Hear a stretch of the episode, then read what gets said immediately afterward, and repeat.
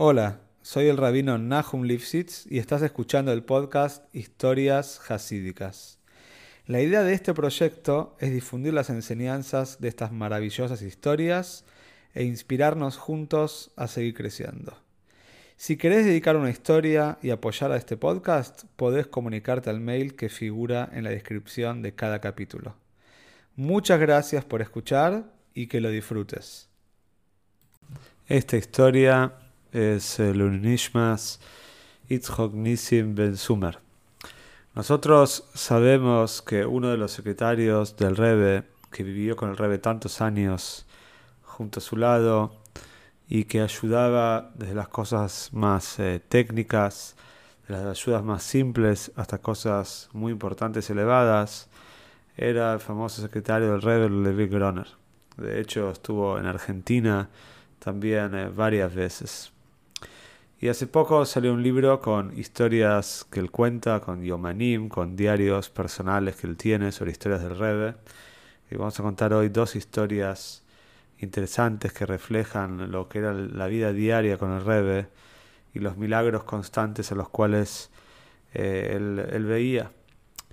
Y como introducción hay una carta famosa de Friedrich Rebbe que dice que en otras épocas de Hasidim Arishoinim, de los primeros Hasidim, sabido que los milagros estaban debajo de la mesa y nadie se agachaba a buscarlos, lo cual quiere decir que no era necesario para los Hasidim escuchar de milagros o que acontejas milagros para tener confianza en Hashem y para estar con Iskashrus unido al Rebe. Pero hoy en día, sigue diciendo el Friedrich Rebbe, hoy en día que estamos con almas mucho más toscas, que estamos embarrados en el mundo, entonces un maíz, un maíz de un moifes, un maíz de un milagro, puede provocar que se limpie un poquito esta suciedad del alma y que la persona se eleve. El primer maíz cuenta que en la época después de la guerra de Yom Kippur había un problema muy grande en el mundo estaba Arabia Saudita, que como sabemos es un gran productor de petróleo. Y después de la guerra, después de haber eh, los países árabes de haber perdido la guerra, había un rey en Arabia Saudita muy importante, llamado Faisal. Y este rey era profundamente antisemita. Y había eh, decretado un embargo muy grande contra todos los países que tenían relaciones diplomáticas con Israel y que habían apoyado a Eretz en la guerra de Yom Kippur. Por lo tanto, uno de los problemas directos de este embargo fue que el precio de la nafta y del petróleo empezó a subir de manera descomunal. Eso estaba trayendo muchos problemas a Estados Unidos, a Europa y por supuesto también a Eretz Israel. Los precios estaban del petróleo y de la nafta estaban por las nubes. Mientras que estaba el mundo con esta conmoción, esta, esta, situación complicada, también había una guerra, no solamente acá había una guerra en el mundo terrenal, había también una guerra espiritual.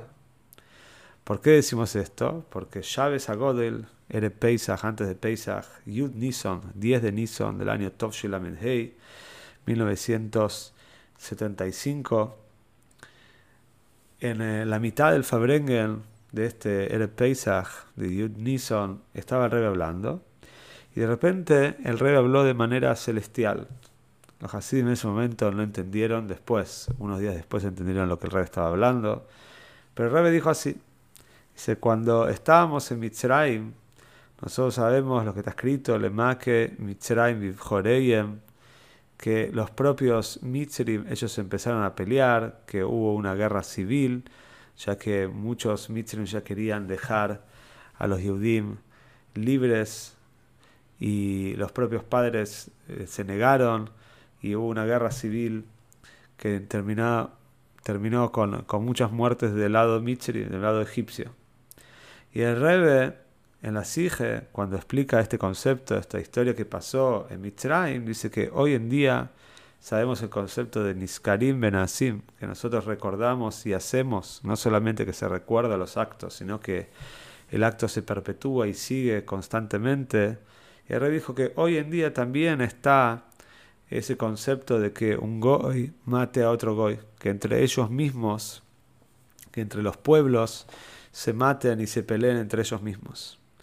Pasaron tres días desde ese Fabrengen, era Yud Gimel Tov 13 de Nisan, de 1975, y ese día en Arabia Saudita el rey Faisal estaba recibiendo una comitiva muy importante de Kuwait.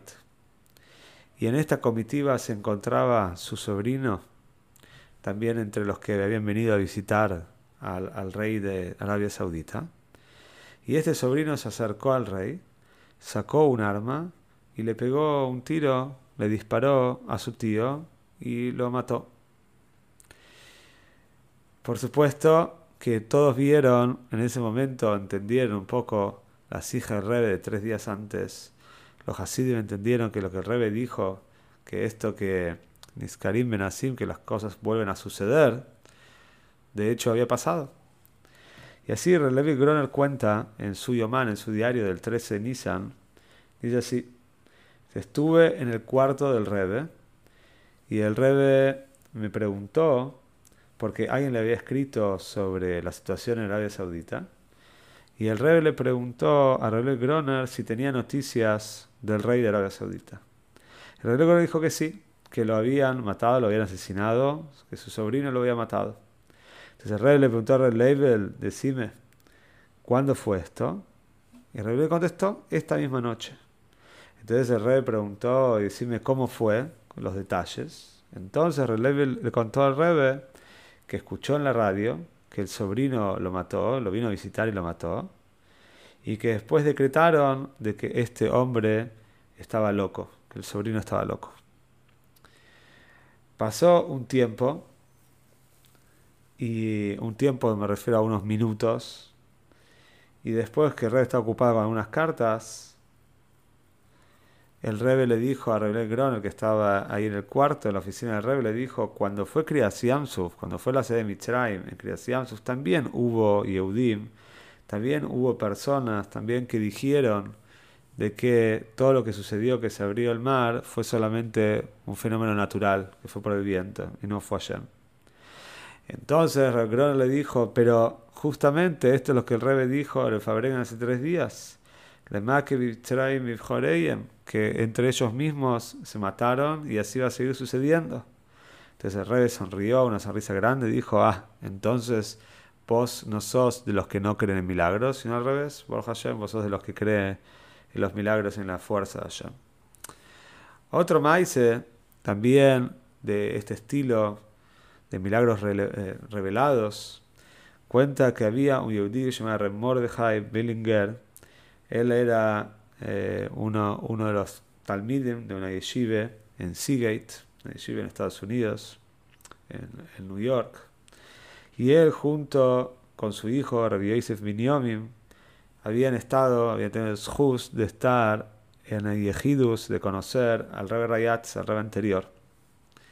Rebbe Groner cuenta así, en su diario del día Hof Beis Marjeshbon, 22 de Marjeshbon, Toshu Hof, 1920, Dijo así, dice, hace una semana se enfermó de manera repentina la esposa de Mordechai Bellinger y perdió el conocimiento y los médicos no logran despertarla.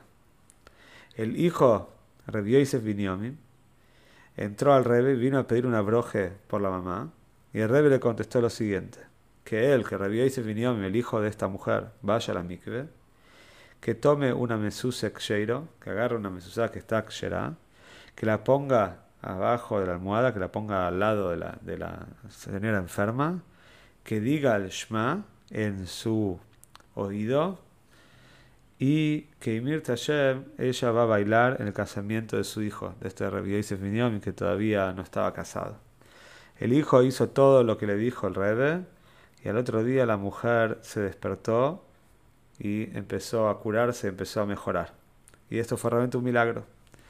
Y sigue contando Red Label, dice, hoy entré a lo del Rebe y el Rebe me preguntó si escuché algo de la señora Bellinger. y le dije que no escuché. Entonces el rebe dijo, si no escuchaste, tenés que llamar y preguntar qué está pasando. Entonces, por supuesto, sí, el, el label salió del cuarto para ir a llamar a esta, familia, Bellinger. Y cuando salió, encontró al señor Bellinger en Mordeja, que estaba entrando en el 70, que venía a avisar que la mujer ya se estaba curando y que estaba en casa. Entonces Label dijo, mirá, justo el rey me acaba de preguntar sobre tu señora. Y Remordeja venía con una carta para el rebe contando todo lo sucedido, con todos los detalles. Y así fue que cuando el rebe salió del Beis salió de San 70 y se encontró con este hombre y el hombre le dio la carta. Y así fue que después el casamiento lo querían hacer en Yuchvat, pero por cuanto que Yuchvat era el Yortzeit de el Friedke Rebbe, dijeron que iban a empujar la Hasen, iban a empujar el, el casamiento, y lo empujaron para High Shvat, para el 18 de Shvat, y el Rebbe dijo que High Shvat, Zul Zain High, que va a ser vida, va a ser, va a ser un día de vida, va a ser un buen día, es un día de vida. Y después el Rebe le dijo también al secretario, a Rebbe Gron, le dijo la verdad es que cuando te pregunté por él no pensé que lo iba a traer, que lo iba a traer tan rápido para acá. Dice, no pensé. Pero le dijo, Sí, el rey estaba sorprendido por él mismo. ¿Cómo puede ser que la Yogeprotis, la provincia divina, cómo se encontró tan rápido con este Remordeja? Y el rey había preguntado por Remordeja. Remordeja justo estaba entrando en el 70 y le pudo contar, le pudo dar la carta en la mano de lo que había pasado. Así que acá tenemos también otro maíz, otra historia de Ruach y de un milagro totalmente revelado. Y como dijo Frike Rebe, todos estos maíces, todas estas historias no tienen que quedar solamente como maíces, sino tienen que aumentar nuestra emune, nuestra fe, nuestros kashros, nuestra unión con el Rebe y, y Shem, creer también en la última nebue, en la profecía que todo el tiempo estamos esperando, ¿sí? que creemos acá Moshiach, Lemoto Masarat Fohim, acá mismo, ahora.